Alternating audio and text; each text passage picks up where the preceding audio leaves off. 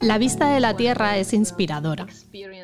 Es una de esas experiencias que te hacen sentir pequeña y grande al mismo tiempo. Pequeña porque eres un ser humano diminuto ahí arriba.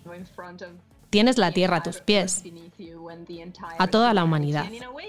De alguna manera te sientes conectada con toda la historia de la humanidad, porque lo que ves con tus propios ojos son procesos geológicos que se han producido millones de años atrás.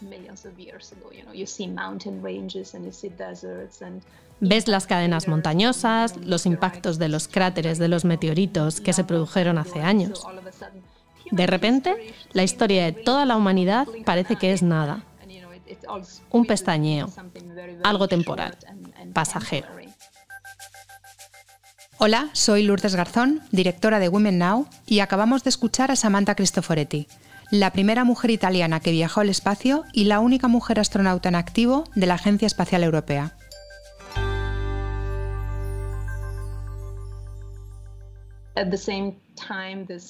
Pero por otro lado, sientes un gran amor, un gran afecto por toda la humanidad, pensando en todos los seres humanos que están allá abajo y que los estás, de alguna manera, abrazando, orbitando alrededor de la Tierra. Es como abrazarlos mentalmente.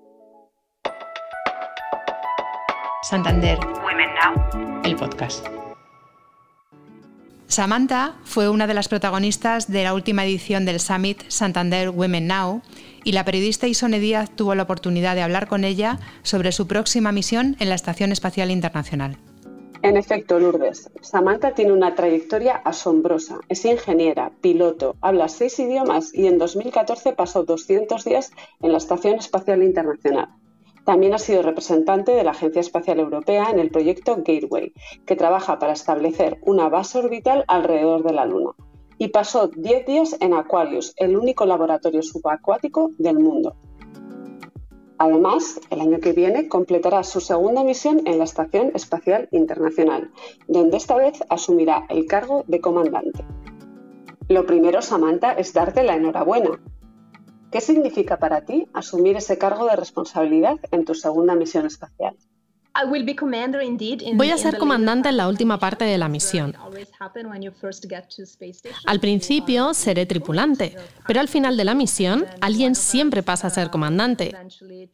Y esta vez me han escogido a mí. Tienes que responsabilizarte de que todo el mundo a bordo esté bien, de que trabajemos bien como equipo, como tripulación y sobre todo de que tengamos una comunicación muy buena con los equipos que están en la Tierra, apoyando y dirigiendo nuestro trabajo en la estación. Y ahora que ya cuentas con experiencia previa, ¿qué esperas de tu segunda misión? ¿Nos puedes dar algún detalle sobre lo que tendrás que hacer allí? Uh, Ni siquiera yo sé los detalles todavía. La estación, como laboratorio permanente en órbita, nos permitirá investigar toda una serie de disciplinas que los científicos creen interesante estudiar desde la perspectiva de la ausencia de gravedad durante un largo periodo de tiempo. Cuando llegamos a la estación, y como nueva tripulación que somos, tomamos el relevo del anterior y continuamos con su trabajo. Lo mismo pasará cuando nosotros nos marchemos. Alguien tomará nuestro relevo. No es una misión personal. Se trata de contribuir a esta labor científica constante que se potencia desde la Estación Espacial Internacional. Samantha, ¿cómo se prepara un astronauta para pasar seis meses en el espacio? ¿Cuál dirías que es la parte más importante de tu entrenamiento? Cuando vas por primera vez al espacio, tienes que aprender cómo funcionan las cosas allí arriba, cómo organizar el trabajo, pero también cómo hacer cosas tan primarias como ir al baño, prepararte la comida, lavarte, dormir. Como miembro de la tripulación que ha estado en la estación, para mí será algo más fácil. Lo más importante de mi labor como comandante en la parte final de la misión es saber qué hacer en caso de emergencia. O de que haya cualquier tipo de fallo técnico. Pueden darse situaciones de todo tipo. Un incendio, despresurización, un agujero en alguna parte de la estructura, que la atmósfera se vuelva tóxica, un fallo en la energía que alimenta la estación.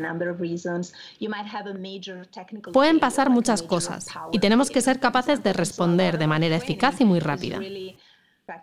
Gran parte de la formación que recibimos es para enfrentarnos a situaciones a las que esperamos no tener que enfrentarnos nunca. En la última edición de nuestro summit, la astronauta Samantha Cristoforetti habló con Isone Díaz sobre las emergencias que pueden surgir en el espacio y también sobre la preparación mental que requiere pasar largas temporadas lejos de la Tierra, quizá menos visible, pero igual de importante. En 2014 pasaste 200 días en la Estación Espacial Internacional. ¿Cómo afrontas un desafío de esa magnitud desde el punto de vista psicológico? Porque supongo que ahora que eres madre la experiencia será algo diferente.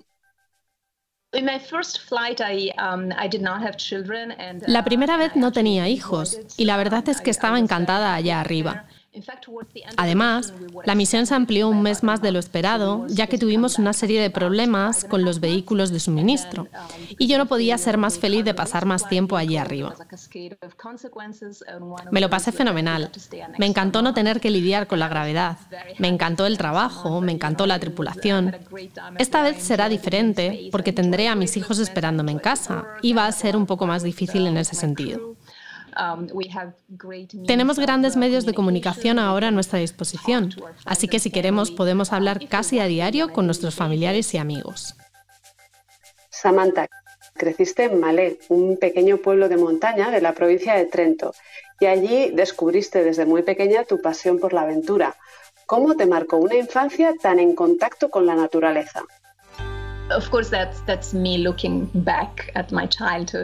Si me remonto a mi infancia, no recuerdo haber pensado nunca en ser aventurera. Pero supongo que haber crecido en un sitio tan pequeño, cerca de la naturaleza y no en una gran ciudad, me dio una gran ventaja en la vida. Aunque también hay ciertos inconvenientes como el acceso a las oportunidades culturales que siempre son mayores en las ciudades. Pero sí, cuando eres niño y creces en una ciudad pequeña, tienes toda la libertad del mundo de salir a jugar sin supervisión de los adultos.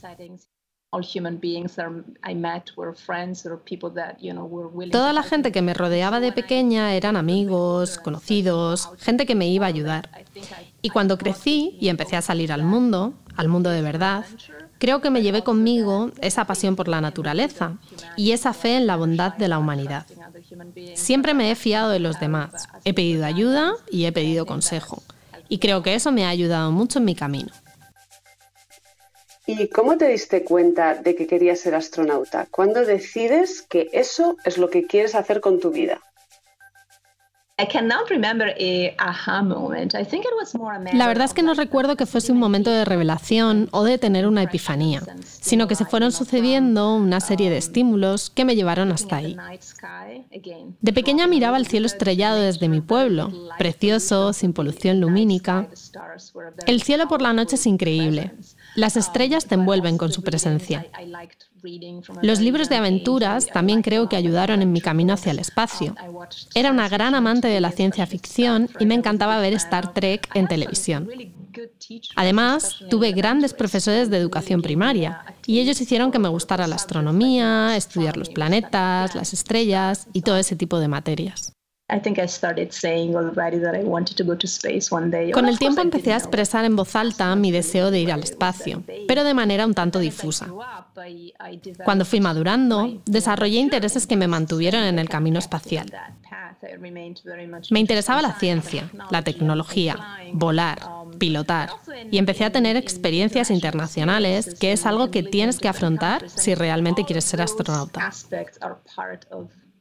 Para mí, se ha convertido en el trabajo de mis sueños y en el trabajo de mi vida. Este año, la Agencia Espacial Europea ha abierto un nuevo proceso de selección para reclutar nuevas astronautas y ha insistido en la necesidad de que más mujeres participen en estas pruebas. Samantha, ¿por qué crees que es importante insistir en este mensaje, pero también en que las tripulaciones de las misiones espaciales tienen que ser lo más diversas posibles?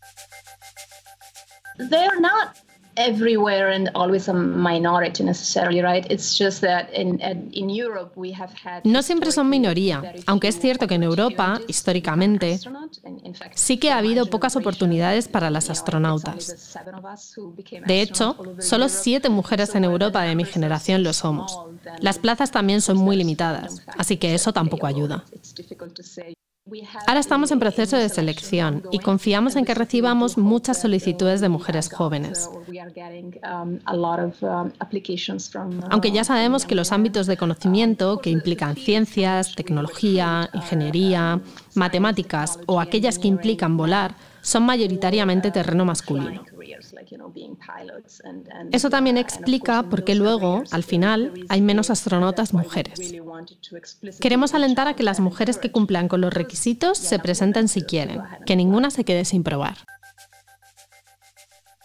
Samantha, en alguna ocasión has explicado que la especie humana terminará siendo multiplanetaria. Cuéntanos qué quieres decir con eso y cómo visualizas el futuro de la exploración espacial.